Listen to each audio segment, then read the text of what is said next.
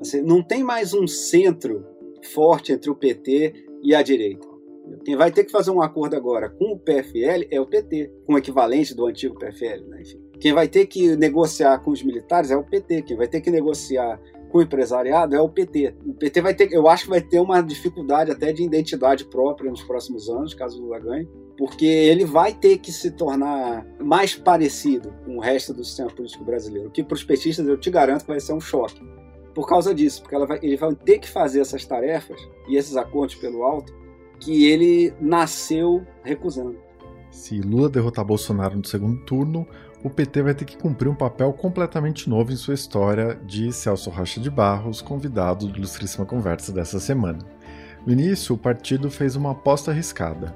Se recusou a participar da democratização pelo alto, a concertação política encabeçada pelo PMDB logo depois do fim da ditadura e preferiu investir na democratização por baixo, reunindo dissidentes do regime militar, movimentos sociais, setores do catolicismo progressista e sindicatos. Hoje, diante do esfacelamento da democracia brasileira, o PT teria que agir de um jeito parecido ao que o PMDB fez nos anos 80, o que não deixaria de ser uma grande ironia histórica. Celso, doutor em Sociologia pela Universidade de Oxford, servidor federal e colunista da Folha, examina em PT Uma História o percurso desse que é o primeiro partido brasileiro que nasceu fora do Estado. Para ele, a raiz nas bases, perto da sociedade civil, permitiu que o partido se segurasse mesmo com todos os reveses que o sistema político brasileiro sofreu nos últimos anos. E apesar da Lava Jato, do impeachment de Dilma e a prisão de Lula, se mantém competitivo nas eleições. Eu sou Eduardo Sombini e este é a Ilustríssima Conversa.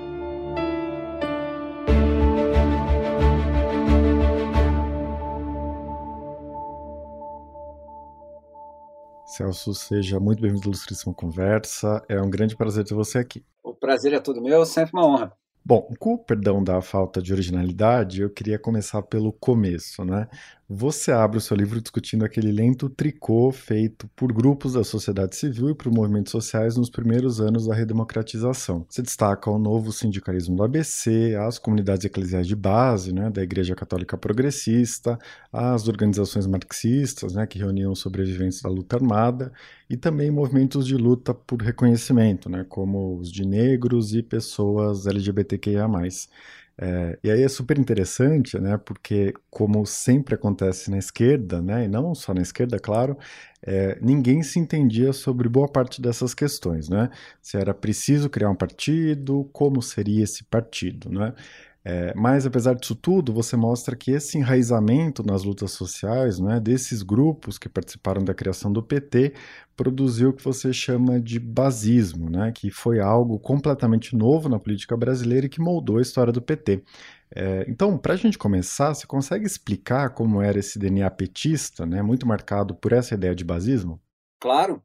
É, se você pegar as várias forças que confluíram para fundar o Partido dos Trabalhadores, elas eram muito diferentes entre si, muito diversas, mas elas tinham alguns elementos em comum. É, uma delas é o que eu chamo do basismo, né? Assim, era uma crença muito forte de que a solução dos problemas estaria em ouvir as bases, em, em, ter uma liderança com pouca autonomia, né? que tivesse que responder muito diretamente às bases.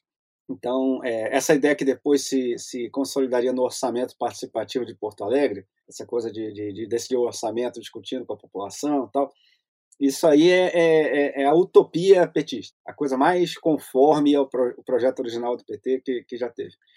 É, então, e aí esse basismo chegou no PT por várias fontes. Para começar, se você pegar a, na esquerda organizada, nos marxistas, tal, vários desses marxistas tinham rompido com o Partido Comunista e com outras organizações desse tipo, que eram muito centralizadas, assim, que eram muito hierarquizadas. Então, eles defendiam uma espécie de uma volta a, a ouvir as bases. Então, você não vai ser o secretário-geral do Partido Comunista que vai resolver as coisas, passar de cima para baixo, ou às vezes não é nem o secretário-geral do Partido Comunista, às vezes é a União Soviética. E, e aquilo desce linearmente até você e você obedece. Então era muito, muita gente que tinha passado por essa experiência e, e, não tinha gostado. Inclusive não tinha gostado dos resultados porque tanto o Partido Comunista Brasileiro quanto o PCdoB estavam numa certa crise ideológica quando, quando o PT foi formado. A outra fonte desse basismo são as comunidades eclesiais de base, que hoje, é, como elas foram aos poucos esvaziadas até pelo próprio Vaticano, as pessoas podem não ter importância disso. Mas se fosse escolher uma coisa para explicar por que, que o, o, PT foi fundado, seria o, o catolicismo de esquerda. É, se você pegar, tem o Djalma Bom, que era o 02 do Lula no Sindicato dos Metalúrgicos, ele diz que as greves do ABC foram 60% por causa da pastoral operária, quer dizer, de padres que atuavam em bairros operários. É, os movimentos de bairro foram todos criados a partir de, de grupos religiosos. Isso tem uma explicação. A igreja era a instituição que o regime militar não podia reprimir muito pesadamente, assim, porque nessa época, você deve lembrar, 90% dos brasileiros eram católicos. E, e, houve repressão sobre padres, mataram padres, mas isso era feito com muito mais cuidado do que contra outros setores. Então a Igreja Católica, num certo momento, serviu de guarda-chuva para a sociedade brasileira, para a sociedade civil brasileira. Os movimentos sociais vinham para baixo da Igreja Católica para se proteger do regime. E isso é uma, uma coisa sensacional que, que a Igreja Católica fez no Brasil com, com a democratização, ela virou para os movimentos e falou: agora vocês se virem, entendeu? Agora vocês podem atuar livremente, vocês fazem. Mas no começo, quase todos os movimentos sociais brasileiros, de alguma forma, surgiram sob proteção da Igreja Católica. E esses segmentos tinham uma doutrina cristã com fortes raízes mesmo cristãs, não era. Tem gente que acha que teologia da libertação era, era marxismo escondido, era mas não é, não. O, o, a teologia da libertação é um, é um movimento ideológico autônomo, que é tanto diferente do, dos marxismos tradicionais quanto do catolicismo conservador. E uma das coisas que eles acreditavam muito era na, na, na autonomia dos pobres. Né? Então, assim, a, a, a, atividade primordial era organizar os pobres. Era ouvir os pobres, era fazer os pobres acreditarem nas suas próprias potencialidades políticas e espirituais o basismo vinha também por esse lado. E, finalmente, você pegar os intelectuais que fundaram o PT, eram todos eles rompidos com o marxismo oficial.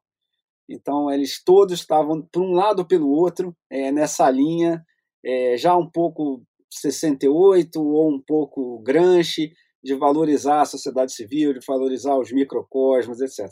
Então, juntando tudo isso, o PT, na sua origem, era muito basista. Quer dizer, assim, você tinha que passar pelo seu núcleo de base, pela sua pelo seu movimento social para aprovar alguma coisa dentro do PT. E você chegar no PT dizendo que você era de um movimento social, era te dava um outro peso, entendeu? Assim, era você chegar lá, olha só, eu sou o cara do movimento negro, isso te dava um, um abria muitos espaços. Eu sou o cara do sindicato, não sei de onde. Então o PT na sua origem era muito, muito é, democrático, se você quiser dizer, por um ponto de vista, mas por outro lado é, isso trazia algumas dificuldades assim para você fazer o partido pensar como governo, né? Pensar, digamos que a gente ganha agora, que aí não vai dar para fazer eleição toda hora, não vai dar para fazer votação toda hora, o que, que a gente faz? Né? Isso foi uma tensão permanente no, na, na, nas ideias do PT. Certo. É, Celso, uma coisa me chamou bastante atenção no seu livro, né? A recusa à narrativa triunfalista, né? Aquela ideia de que ah, a greve da Scania em 78 ou a reunião em Genópolis em 80, que selou a fundação do PT, eram os primeiros passos né, de uma longa marcha sem volta da história. Né? E para quem estava assistindo aqueles eventos, era inevitável não acreditar que o Lula ia chegar ao Palácio do Planalto. É, seu livro se afasta desse tipo de abordagem, né? Você sempre relativiza, né? Fala das contingências, escreve, ah, se tal coisa tivesse acontecido, nada disso teria ido para frente, etc. E além disso, seu livro trata bastante do Lula, né? O grande líder do PT, mas também evita personalizar a história do partido na figura dele. É, me parece que você dá um peso muito menor que outras pessoas que tratam desse tema, né? É, por que essas duas coisas? Por que se afastar tanto do personalismo né, sobre o Lula é, e desse triunfalismo, né, essa ideia de que era para ser? É, esse primeiro ponto é, é, é, bem claro quando você começa a estudar. O PT, quando começou, tinha tudo para dar errado. Assim, longe de ser uma marcha que, que começou gloriosa e foi linearmente chegando até a presidência, quando começou as coisas deram errado. Assim, o pessoal é, achava que ia vir um monte de políticos é, de centro-esquerda do PMDB, do MDB na época, né, que, que eram contra ditador, e iam aderir ao PT, e muito poucos deles, muito pouca gente entrou. É, eles achavam que aquela onda de movimentos sociais de 78 ia durar muitos anos, e não durou. A recessão do, do, no começo dos anos 80, aquela grande crise que causou o fim da ditadura militar, aquilo também fez os movimentos sociais se retraírem. Uma crise é ruim para você reivindicar salário, por exemplo. Então, assim, né, a, a, eleição de 82, a primeira eleição que o PT disputou, o resultado foi um desastre na avaliação do, de, deles mesmos. Assim, foi, foi, um desastre, eles achavam que eu muito melhor. Então, assim, é, o PT fez uma aposta arriscadíssima na sua origem, que era o Brasil vai se democratizar por uma aliança no topo, por uma aliança entre dissidentes do regime militar e a oposição a, institucional, era o MDB na época, né? a oposição que, que elegia gente para o Congresso, enfim, que tinha um perfil mais centrista. E, a, e de fato, o Brasil se democratizou por uma aliança entre esses dois setores. O PT, até por essa filosofia basista que a gente falou no começo, não quis participar disso. Falou, não, eu sou contra isso. Eu acho que a democracia tem que vir pela, pela espontaneidade popular, pelos movimentos. É, a, a esquerda do PT, os grupos mais radicais, tinham um slogan greve geral, derrubo general. Entendeu? É assim, uma coisa assim de, de que daria para derrubar a ditadura só pelos movimentos e tal, que foi um fraco, fiasco, não deu certo. E aí o PT passa a maior parte dos anos 80 só perdendo, entendeu? só tendo resultado ruim toda eleição. Porque quem conduz a, demo, a democratização é o PMDB, o MDB virou PMDB nos anos 80. Na eleição de 86, que é a eleição do Plano Cruzado, parecia que o governo Sarney tinha controlado a inflação ele faz a única maioria parlamentar da, da, da, nossa história recente. Foi o único partido que teve mais da metade do, do parlamento e elegeu todos os governadores menos um. Então parecia que a aposta do PT tinha dado errado. Assim, então, basicamente, o PMDB vai ser a grande força política de agora em diante, e o PT viraria um desses, por exemplo, esses partidinhos de esquerda que tem na França, que conseguem lá seu 3, 4%, mas nunca conseguem 6%. São sempre um pessoalzinho radical, que ali, aí tem uma certa função para agitar os sindicatos, para organizar movimentos de base, tal, tem uma função, mas é um partidinho muito pequeno. O PT só foi, a aposta do PT só passou a gerar resultados quando a nova república entra em crise. Quando esse projeto do Sarney de acabar com a inflação fracassa depois da eleição, o governo fica completamente desmoralizado e o PT vira o voto de protesto. Quando o PT tem sua primeira votação boa, em 1988, isso é uma total surpresa para os petistas.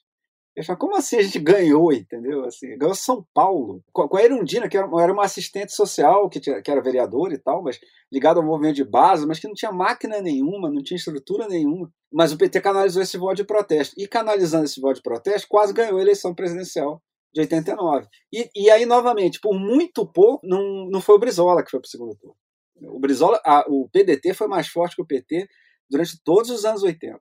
Durante os anos 80, o PT era mais fraco, tanto que o PDT, quanto que a esquerda do PMDB, que depois daria origem ao PSDB. O PT era meio que a terceira força da esquerda brasileira, ali e ao longo da década foi ultrapassando o Partido Comunista.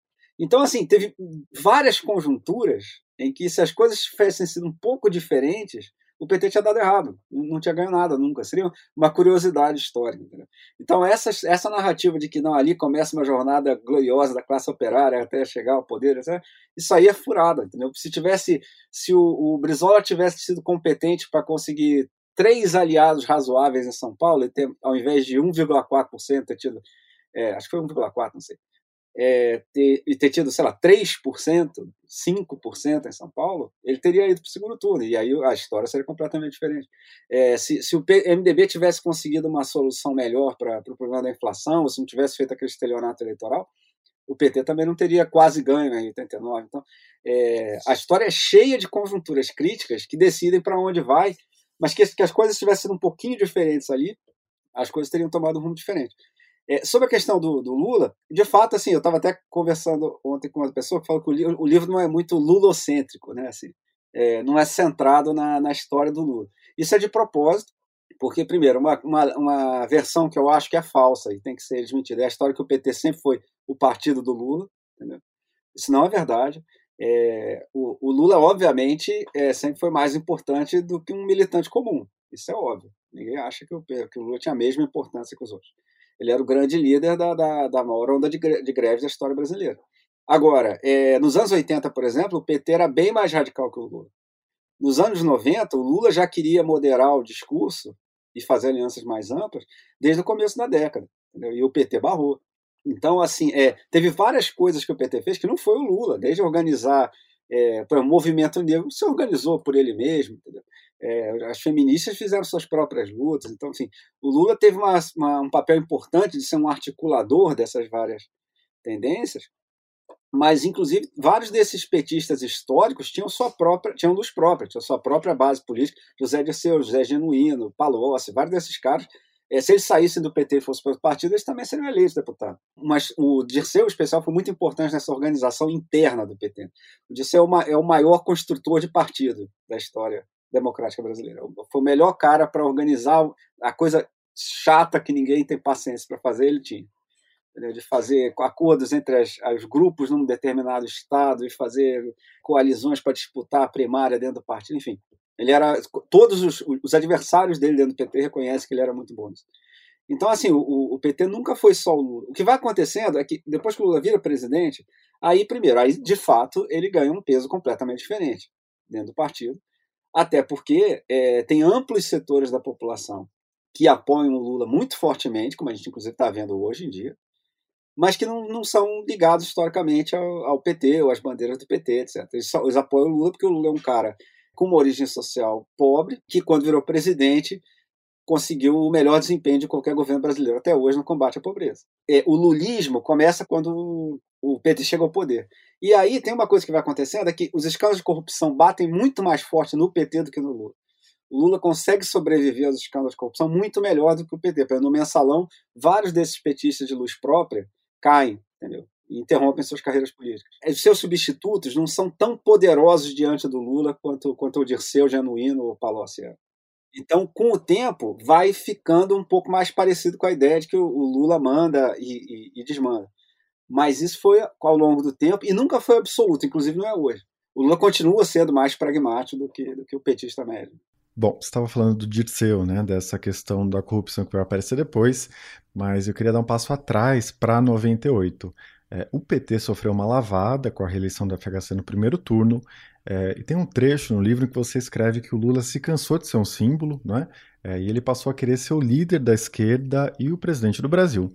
E o José Dirceu, à frente do PT, se mostrou disposto a meio que enfiar o braço na lama para isso. Né? Então, além de moderar o discurso, é, fazer aliança com os partidos fisiológicos né? e receber dinheiro das empreiteiras é, o que obviamente todo mundo fazia, mas que o PT antes criticava muito, né? O partido tinha um discurso anticorrupção muito forte. É, e aí tem uma aspa ótima do Dirceu, né, de uma entrevista que você fez com ele. Aliás, o livro é cheio de declarações ótimas, né? É, em que o Dirceu diz que em 98, né, depois de perder daquele jeito, é, eles resolveram fazer o serviço bem feito, né? É, eu sei que é sempre meio injusto pedir para as pessoas fazerem um balanço a posteriori, né, desconsiderando que estava em jogo naquele momento, mas olhando para trás, não é? é? Que tipo de custo e que tipo de benefício você vê dessa escolha do partido de fazer o serviço bem feito para conseguir ganhar as eleições? Ah, isso é uma das grandes questões da, da história do PT. É impossível responder assim muito com muita precisão, porque assim, o contrafactual, quer dizer, o que teria sido, é muito difícil de saber. Mas o que me parece claro é que o PT não teria conquistado a presidência ainda por muitos anos. Porque o que acontece em 98, o, o, o PT quase ganha em, em 89, porque o governo Sarney estava completamente desmoralizado. Perde para o Collor, mas o Collor se desmoraliza rapidamente também e cai. Então, até esse momento, o PT vem moderando um discurso desde 89, mas com idas e voltas com o plano real, com o governo FHC, o PT pela primeira vez se depara com um governo funcional, um governo que consegue entregar resultados. E aí não dá para ser mais só voto de protesto, entendeu? Aí você precisa realmente é, entregar é, propostas melhores que a do outro cara. A primeira tentativa de fazer isso em 98 é muito tímida, é muito frágil. O PT leva uma surra em 98. A aliança do, do, do Fernando Henrique em 98 é a aliança mais poderosa que já disputou uma eleição presidencial no Brasil, é quase todo mundo, quase todos os partidos, quase toda a mídia, quase todo, todo empresariado, enfim. O Lula quase não concorreu, inclusive. Ele quase falou: ah, gente, isso aqui a gente não vai ganhar. Então, e tinha muita gente que defendia que ele não concorresse. Né? Falava: não, lança um candidato é, simbólico, assim, até para tornar alguém conhecido, sei lá. Enfim. E ali ficou claro assim que, que era muito difícil ganhar é, das máquinas políticas tradicionais da direita. Elas tinham mais dinheiro, porque elas faziam um acordo com as empreiteiras e com outros grupos empresariais que financiava ilegalmente as campanhas. Elas já, já eram poder, elas já, já, já tinham governos estaduais, já tinham. Isso é uma coisa que é sempre importante lembrar. A classe política brasileira não teve grandes rupturas com a classe política da época da ditadura.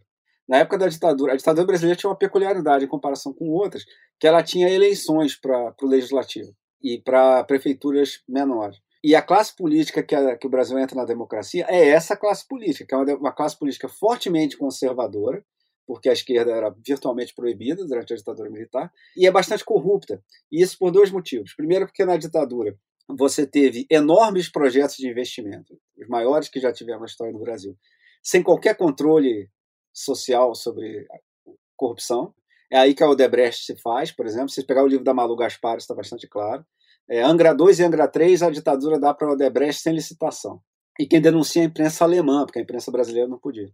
Então, é, esse sistema que a gente herda da ditadura, esse sistema político, é, o PT durante um tempo tentou ganhar sem, sem fechar com ele, entendeu? E em 98 fica claro que isso não vai acontecer. Pelo menos no curto prazo, talvez acontecesse dali a 20 anos, enfim, não sei.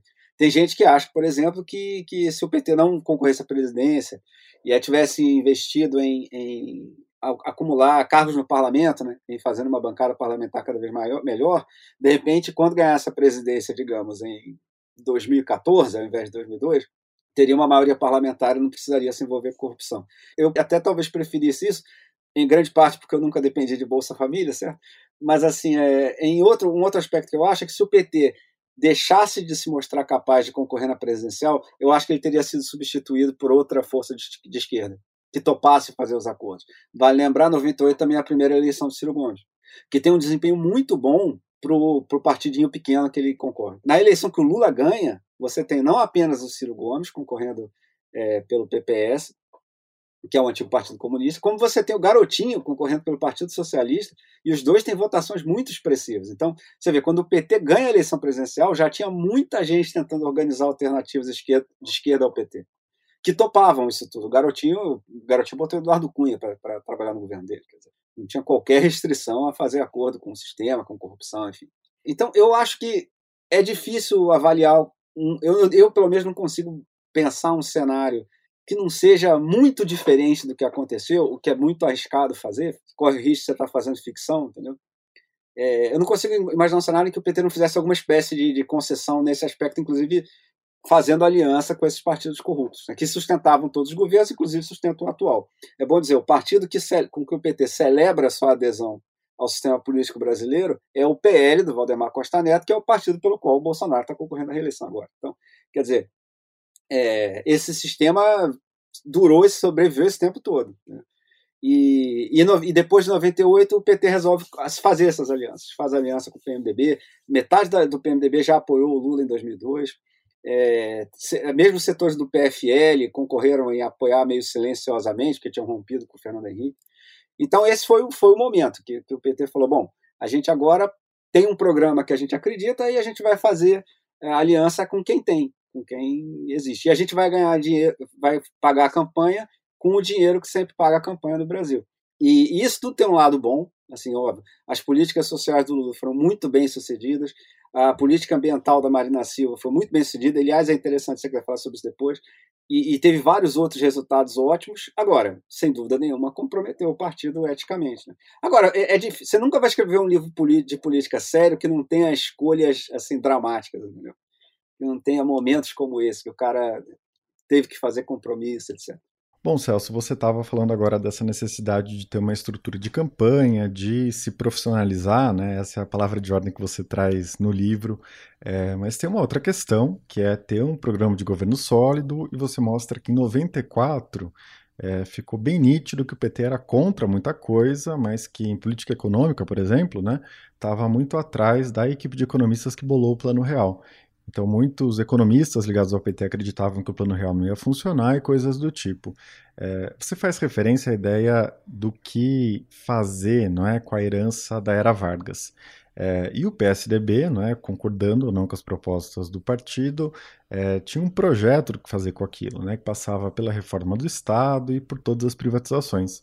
O PT, ao contrário, né, tinha dificuldade em planejar o que colocar no lugar né, dessa herança da era Vargas.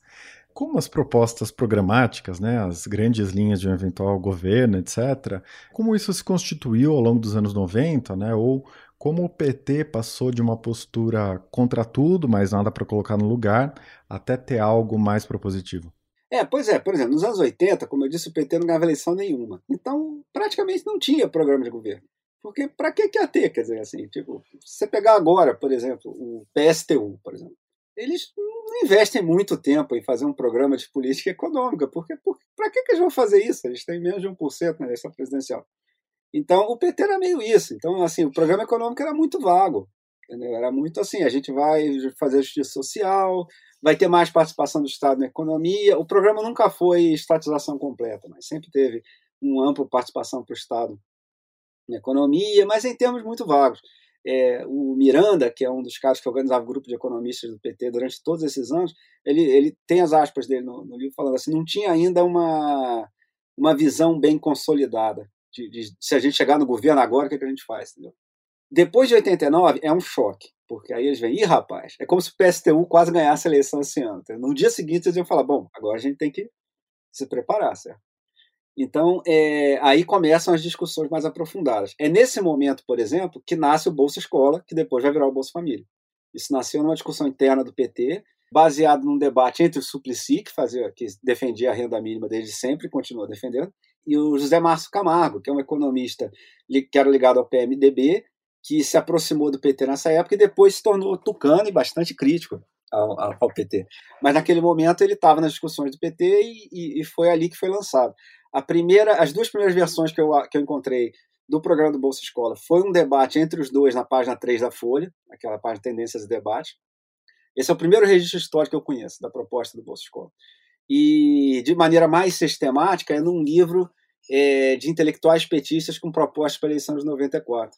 Então, assim, foi aí que começou esse debate. Agora, a política econômica foi uma coisa que o PT é, apanhou mais. Por quê? Se você pegar os partidos trabalhistas e social-democratas da Europa, que tem uma história parecida com a do PT, só que 80 anos antes, na hora que eles vão chegar ao poder e vão chegar ao centro, o mainstream, a corrente de pensamento dominante, é o keynesianismo. Então, se você é socialista, você dá um passo para o centro e virar keynesiano, não é muito difícil. E os partidos social-democratas não tiveram grande dificuldade de fazer isso. É, e, aliás, isso foi um passo mesmo, porque os partidos social-democratas não são originalmente keynesianos, eles eram marxistas, tinham outras posições. Tá? Agora, quando o PT vai fazer isso, o muro de Berlim caiu e o neoliberalismo está no seu auge. O problema não é mais como fazer desenvolvimento nacional, é como fazer desenvolvimento nacional inserido na economia global, nas cadeias de produção globais. E cá entre nós, não é só o PT que não inventou um bom programa para isso até hoje, não. A gente até hoje não resolveu esse problema, entendeu? A gente está aqui há, há 30 anos tentando resolver isso. Né, governos diferentes, das mais variadas colorações ideológicas, ninguém conseguiu. Então, o PT apanhou muito disso. Assim de Porque quando o PT modera, você vê que o reflexo dos caras é: bom, vamos seguir o roteiro, vamos ser keynesiano. Mas o keynesianismo também estava apanhando. Então, os anos 90, o programa do PT é muitas idas e voltas. Assim, você tem concessões mais ao centro, mas você também tem é, uma defesa do, do, do, investimento público, uma defesa de, de, participação do Estado, mas assim, em que ponto, até que ponto, com qual gasto público, enfim, isso não era 100% claro. E aí, quando você ganha a eleição, é, você, na verdade, faz o, o, Ministério da Fazenda mais ortodoxo que o Brasil já teve, né? foi com, com o Palocci. E agora, por outro lado, você vê, para os caras terem começado com o Palocci é porque a, a doutrina econômica ainda não estava 100% firme na cabeça deles, entendeu? Isso fica mais claro no segundo mandato, porque aí eles combinam manter o superávit fiscal que o Palocci fazia com um investimento público maior. Entendeu? Que é um problema bastante moderado. Assim, se a coisa mais radical que você fez na vida foi o PAC, você não é um radical de esquerda. Entendeu? Por outro lado, você vê que tinha um acúmulo de reflexão no PT de política social que dá muito certo quando o Lula ganha a eleição. Entendeu? Porque isso eles fizeram muito bem nos anos 80. Eles ficaram ouvindo é, cara que estudava pobreza, o cara que estudava lá pobreza rural. Tem uma, um esforço de levar o Lula para o interior do Brasil para ouvir os problemas, enfim, isso aí deu muito certo. Mas você vê que a doutrina econômica do PT, de fato, até hoje, eles não conseguiram achar uma, um programa consistente que seja adequado aos problemas brasileiros atuais e represente bem os interesses que eles gostariam de representar, entendeu? Agora, eu vou dizer isso em defesa deles. Ninguém conseguiu fazer isso muito bem até agora. Sem dúvida. É, Celso, eu queria te ouvir sobre o debate do lulismo, né, o termo já clássico do André Singer. É, no livro, você faz toda uma discussão de como o partido foi em direção né, dos trabalhadores desorganizados. Né? Não mais o operário do ABC, mais o desempregado, as pessoas mais precarizadas, etc. É, e tem uma crítica que se repete né, desde aquela época de que o PT se concentrou demais na inclusão pelo consumo, né, via aumento do salário mínimo, via programas sociais, é, e deixou de lado políticas mais estruturais, né, que poderiam mudar as condições do capitalismo brasileiro, da distribuição de renda no país, né, etc. É, como você vê esse debate? Eu acho que, assim, primeiro acho que a gente devia definir melhor os termos, os termos do debate. Por exemplo, é, primeiro, eu acho que inclusão sobre consumo, pelo consumo, eu não acho que é um negócio que tem que ser desprezado, não, porque isso eu lembro no capítulo sobre o governo Lula. Quando começaram as movimentações no ABC, os melhores especialistas em sindicalismo brasileiro, os caras que mais entendiam de sindicalismo brasileiro, achavam que o sindicalismo do ABC nunca ia ser muito politizado, porque eles tinham os, os metalúrgicos do ABC tinham um nível de vida melhor do que os dos operários, uh, dos outros trabalhadores brasileiros. E essa previsão deu dramaticamente errada. Então, esse pessoal que acha que o pessoal que, que passou a consumir com o Bolsa Família, etc., é, vai ficar despolitizado para sempre, eu acho isso uma, uma previsão arriscada demais, dado o precedente. E eu acho que também não, não é tão fácil assim você passar da situação do trabalhador completamente miserável para o trabalhador é, que está em condição, por exemplo, de fazer uma greve e correr o risco de perder emprego. Então eu acho essa crítica um pouco, é, acho que ela erra o alvo um pouco. Eu até sei o que, que eles querem dizer, entendeu? Que é um pouco o que a gente vê hoje em dia, quando você vê que boa parte da chamada classe média do Lula, né, aquele pessoal que passou da classe baixa para a classe média bem baixa, mas ainda, mas já já num nível melhor, que é um público, por exemplo, onde os evangélicos são fortíssimos. Quando, quando o PT olha e fala, pô, a gente promoveu esse processo e agora boa parte desse público é bolsonarista, por exemplo. Então eu entendo o que, que eles estão incomodados com isso. Agora, aí eu acho que a questão é você bolar uma, novas propostas para esses setores. Assim como em 90 você fez proposta para os setores miseráveis, para os setores muito pobres, veio aí o Bolsa Escola e tudo mais, agora você teria que botar outras propostas. E tem discussões, tem discussões sobre empreendedorismo. Se você pegar o Galo, aquele cara da, da, da que organiza entregadores de, de comida e tal, ele fala que tinha que ter uma proposta que misturasse cooperativa e sindicato. Enfim, eu acho que esses processos ainda estão ainda estão em gestação, entendeu? Então eu acho que é meio cedo para dizer que isso deu errado, entendeu? Porque essas coisas também não acontecem em 15 dias, não. O sindicalismo do ABC ficou pelo menos uns 15 anos de organização molecular, pequenininha, dia a dia, idas e voltas, concessões, etc., até aquilo virar uma coisa em condição de enfrentar a ditadura. Então, assim, eu não, eu, eu não compro totalmente essa ideia do, de que a inclusão pelo consumo é um negócio que você possa ter um certo uma certa te deixar incomodado com aquilo, entendeu? Assim, eu acho, primeiro, se não tivesse inclusão pelo consumo, eu duvido que você fizesse qualquer outra. Então, assim, ninguém nunca conseguiu fazer uma mega organização do, da massa de trabalhadores excluídos brasileiros, entendeu? É, então, assim, eu acho que é, é, a inclusão pelo consumo é um começo, assim, e é uma coisa importantíssima para quem viveu. Assim, em geral, o pessoal que reclama de inclusão pelo consumo é o pessoal que nunca viveu sem consumo, né? Quer dizer, assim, assim, o salto de qualidade de vida, que é você poder, enfim, ter um mínimo de, de, de bem-estar material, é, é, é um salto civilizacional mesmo. Bom, eu queria chegar nos anos mais recentes, né, pós 2013. Você apresenta essa tese né, de que todos os eventos traumáticos desde junho de 2013 é, fazem, de alguma forma, parte de uma crise mais ampla da democracia brasileira que está conectado ao movimento global de erosão democrática. Né? Então, há alguns anos teve aquela onda de livros né, sobre a morte da democracia. É, parece que esse debate refluiu um pouco, mas enfim, essa ideia de que regimes autocráticos avançam em muitos países do mundo e que a democracia está cada vez mais frágil. É, como você enxerga essa questão? Né? E por que você já disse que a crise política brasileira mal começou? É, na verdade, ela tinha mal começado em, em 2018, né? que, é, que, eu acho que é o trecho que tem. É porque é por causa do Bolsonaro. Porque se você pegar. A, a, o Brasil segue um padrão que é muito. Por exemplo, enquanto o Brasil está tendo 2013, está tendo uma onda igualzinha na Turquia, nas mesmas semanas, que é um país de nível de renda parecido com o nosso. Nessa mesma época, você tem uma série de movimentos que começaram a expressar insatisfação social de maneira bastante vigorosa, que, que, tem um elemento de anarquismo, um elemento de populismo, tudo misturado. E você tem isso no Occupy Wall Street, nos indignados da Espanha, você tem isso na Primavera Árabe, você tem isso no Brasil, você tem isso em vários países. Eu acho que a, o comentariado político brasileiro é muito autocentrado. e a gente de vez em quando devia prestar atenção se o que está acontecendo aqui não, não, não acontece também em, em, em, outros lugares, né? E aí fica aquele negócio, só no Brasil, que não, cara, não é, cara. Tem, aqui do lado tem cinco países em que isso está acontecendo. É, eu acho que o 2013, eu acho que foi um protesto desse tipo. Foi um momento de que as expectativas estavam bastante altas, porque você tinha aquele, toda aquela onda de crescimento dos anos, do, dos anos Lula. E as pessoas estavam com a expectativa mesmo que o Brasil ia se tornar um país desenvolvido em pouco tempo, etc. E quando aquilo começa a travar e a Dilma tenta aquela saída econômica heterodoxa da lá e dá errado. E aí você vê que o sistema político não se reformou e tal, aí todas essas coisas vão se acumulando e gera aquela explosão. Esse clima antissistema, aí é como eu disse no caso do PT, várias coisas podiam ter sido diferentes.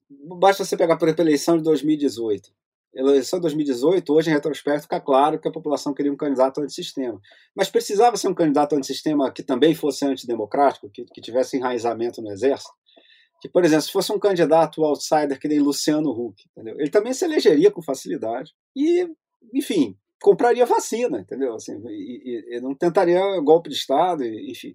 E o Luciano Huck foi cogitado a sério por uma ala do PSDB, entendeu? que, em retrospecto, obviamente tinha razão, que é o pessoal do Paulo Artuni, do Espírito Santo. É, se você pegar, o PSB tentou desesperadamente lançar o Joaquim Barbosa para presidente. E esses candidatos não conseguiram, não se candidataram, porque eles não conseguiram grandes partidos para concorrer. Então, houve uma miopia brutal dos grandes partidos na hora de, de entender que a população queria uma renovação. E, em especial, na centro-direita, eu acho que houve realmente uma sensação de que, na verdade, aquilo tudo era contra o PT, entendeu? E aí agora o PT caiu, acabou. Mas não era isso. É, o PT foi o primeiro a cair, mas a, a, a, aquela onda de insatisfação continuou, porque os problemas não foram resolvidos. Quer dizer, a Lava Jato pegou todo mundo que, que, que articulou o projeto do impeachment. Entendeu? As denúncias continuaram. O Temer foi gravado com o Joesley, o outro teve as malas de, de, de dinheiro lá. Então a população continuou insatisfeita e eu acho que houve uma miopia brutal de todas as forças políticas democráticas para a eleição de 2018, para entender que era necessário que saísse do próprio sistema político uma proposta de renovação. Então, assim, eu, eu, eu não acho que o, o Bolsonaro fosse uma consequência necessária da crise de legitimidade do sistema político. Entendeu? Havia várias respostas possíveis para aquilo. Entendeu? Agora, quando o Bolsonaro ganha, aí a crise muda de patamar por causa do enraizamento do Bolsonaro no Exército. Porque aí você tem. É, ele tem um ponto de partida para ameaçar a democracia, que é a, a, sua penetração militar. Né? E aí dá um salto mesmo. Quer dizer, assim, o que a gente achava que era crise da democracia antes de 2018 não era nada comparado ao que veio depois. Né? E, aliás, se o Bolsonaro ganhar agora, aí o que veio até agora não vai ser nada, né, comparado ao que vem agora. Celso, eu queria te ouvir agora sobre os anos recentes do PT. Né?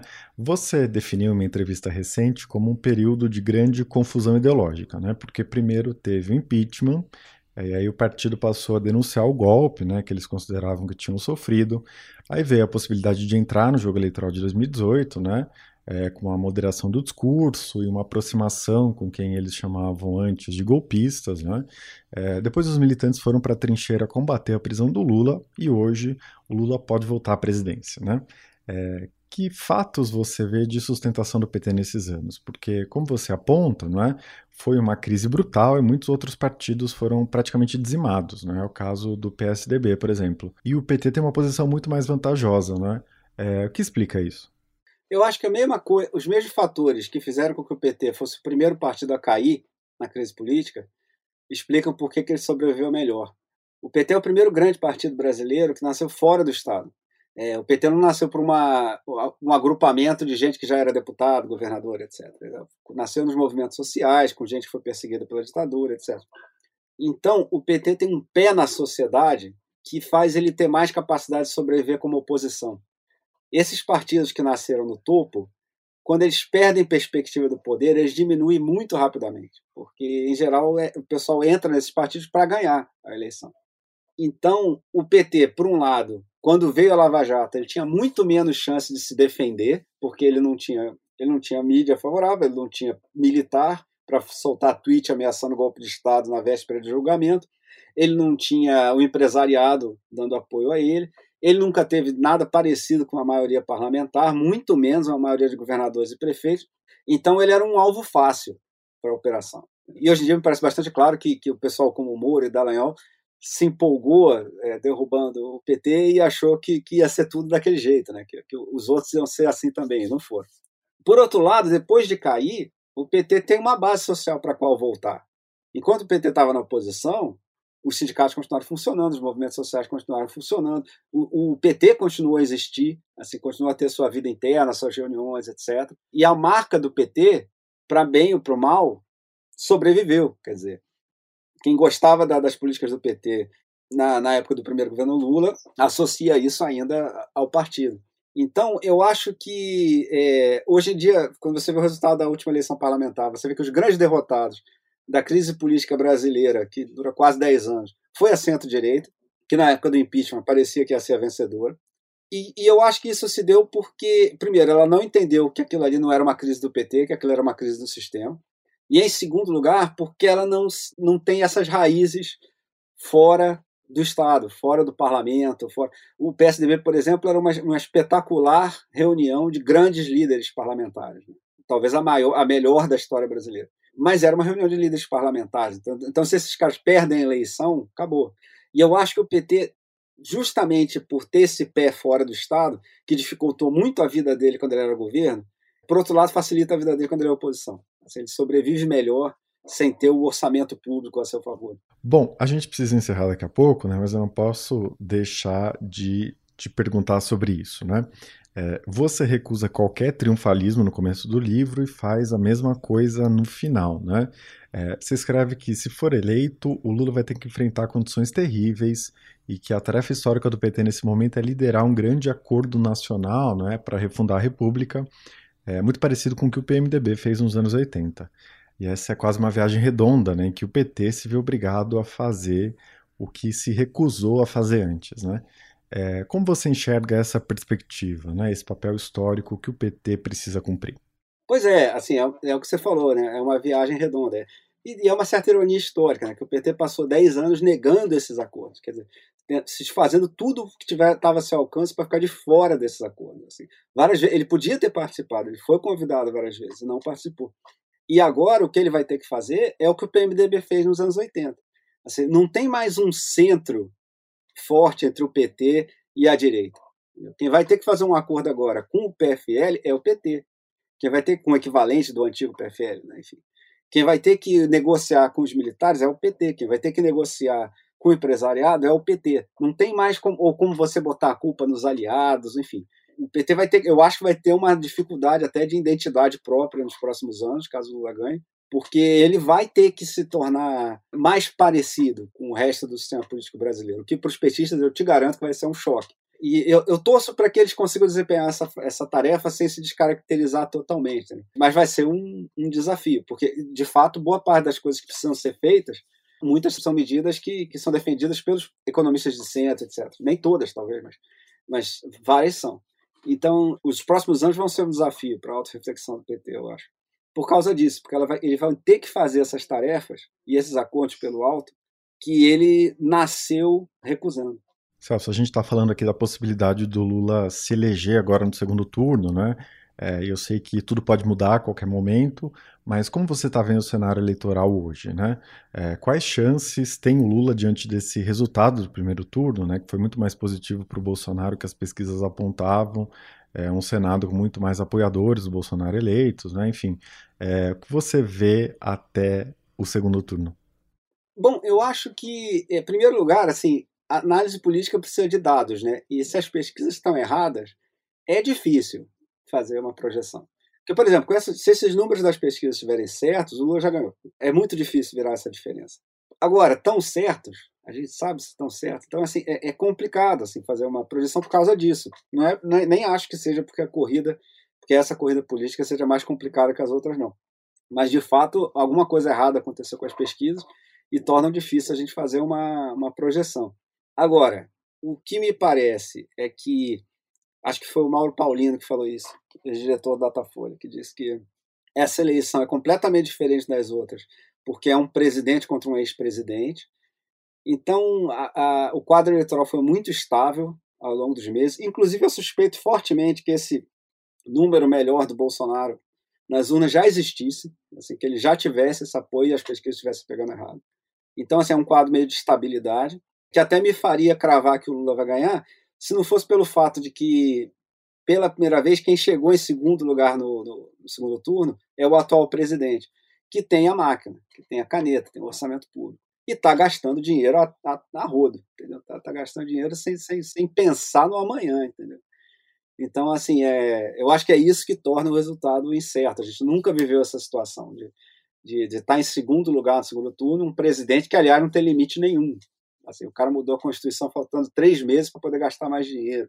Quer dizer, esses gastos todos, essas coisas, que já são sintomas de uma erosão dos controles democráticos. Né? Nenhum, por que os outros governos não podiam fazer? Porque eles não queriam? Não, não podia. Se eles fizessem, eles seriam punidos. E agora o Bolsonaro não é. Então, assim, eu acho que, pelo que a gente tem de dado disponível, o Lula ainda é favorito, mas, assim, a, a enfrentar a máquina é um negócio muito difícil mesmo. Então, por isso que eu acho que não, não dá para cravar. Perfeito. Bom, para recapitular, o Celso Rocha de Barros é autor de PT, uma história que acaba de sair pela Companhia das Letras. Celso, parabéns pelo livro e muito obrigado pela sua participação aqui. Foi um prazer conversar com você. Muito obrigado, Eduardo, e obrigado especialmente pela leitura atenta do livro. Este foi o Ilustríssima Conversa. Eu sou Eduardo Sombini e a edição de som foi feita pelo Rafael Conkle. Se você tiver comentários, críticas ou sugestões, fique à vontade para me escrever. Pode ser pelo Twitter ou pelo Instagram, ou no meu e-mail, que é o eduardo.sombini.grupofolha.com.br. A gente se vê no próximo sábado com um episódio da série especial sobre o futuro. Até lá!